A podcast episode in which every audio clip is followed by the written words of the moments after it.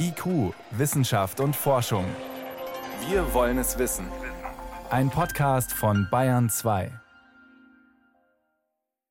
Es muss ein Gefühl von Ohnmacht sein, wenn man schwer krank ist und auf eine passende Organspende wartet.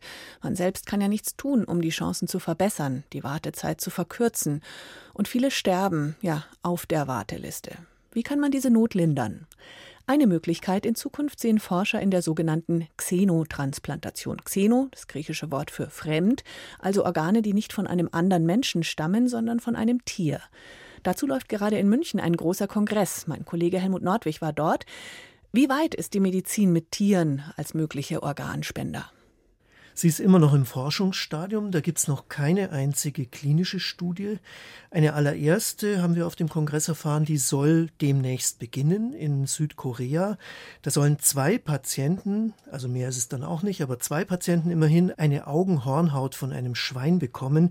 Das Ganze hat Jahre an Vorbereitung gebraucht und da sieht man schon, die Probleme, die sind riesengroß. Und welche Probleme genau sind es? Ja, es geht um Schweine, die haben die Organe, die denen von Menschen am ähnlichsten sind. Und Schweine sind halt nun mal keine Menschen. Das heißt also, es besteht eine große Gefahr, dass unser Immunsystem diese fremden Organe abstößt. Ist ja im Prinzip auch so, wenn wir ein Organ von einem anderen Menschen bekommen. Aber da ist der Unterschied halt noch viel, viel größer. Das heißt, man braucht Medikamente, die das Immunsystem unterdrücken. Und die bringen dann auch neue Probleme mit sich. Das heißt nämlich, der Mensch ist auch schlechter gewappnet gewappnet gegen Infektionen aller Art. Und muss dann wiederum Antibiotika nehmen. Und zwar lebenslang das Ganze. Deshalb versuchen die Forscher, dass sie die Schweineorgane vermenschlichen sozusagen. Das heißt, da werden bestimmte Gene bei den Schweinen ausgeschaltet. Bis zu sechs Gene wurden uns da vorgestellt.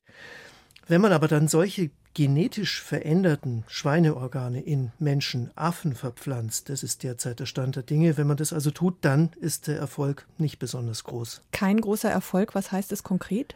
Das bedeutet, dass die Tiere mal wenige Tage länger leben, in dem Fall, wenn man eine Lunge transplantiert, bis bestenfalls etwas mehr als ein Jahr, wenn man eine Niere transplantiert.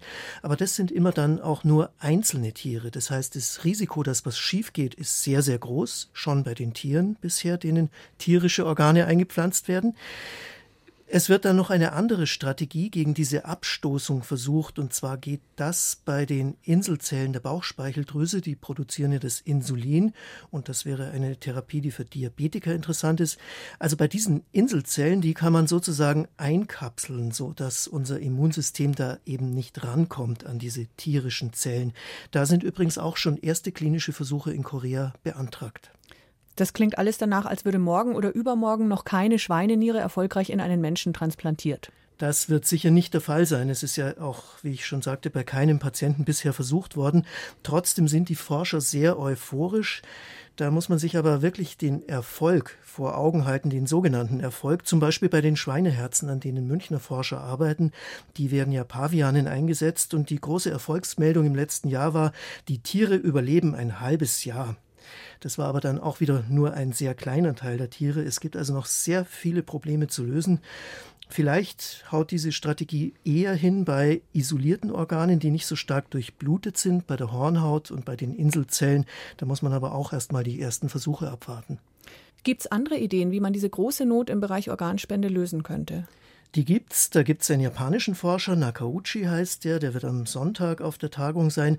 Der möchte Organe von Menschen in Tieren direkt züchten und dazu pflanzt er den Tieren Stammzellen ein, die sollen dann zu den Organen heranwachsen. Da hat er jetzt die Genehmigung in Japan bekommen für Versuche mit Mäusen die also menschliche Organe bilden sollen. Aber dass das nicht hinhauen kann, kann man sich allein schon aufgrund der Körpergröße der Mäuse ausmalen. Das Ganze ist also noch sehr, sehr weit weg. Das heißt, wenn du nach Alternativen fragst, besteht die einzige darin, Organspendebereitschaft zu erhöhen und natürlich selber einen Organspendeausweis auszufüllen. Xenotransplantation, also Tiere als Organspender für Menschen, vielleicht irgendwann möglich und damit eine Lösung für den großen Bedarf an Spenderorganen. Vielen Dank, Helmut Nordwig. Bitte.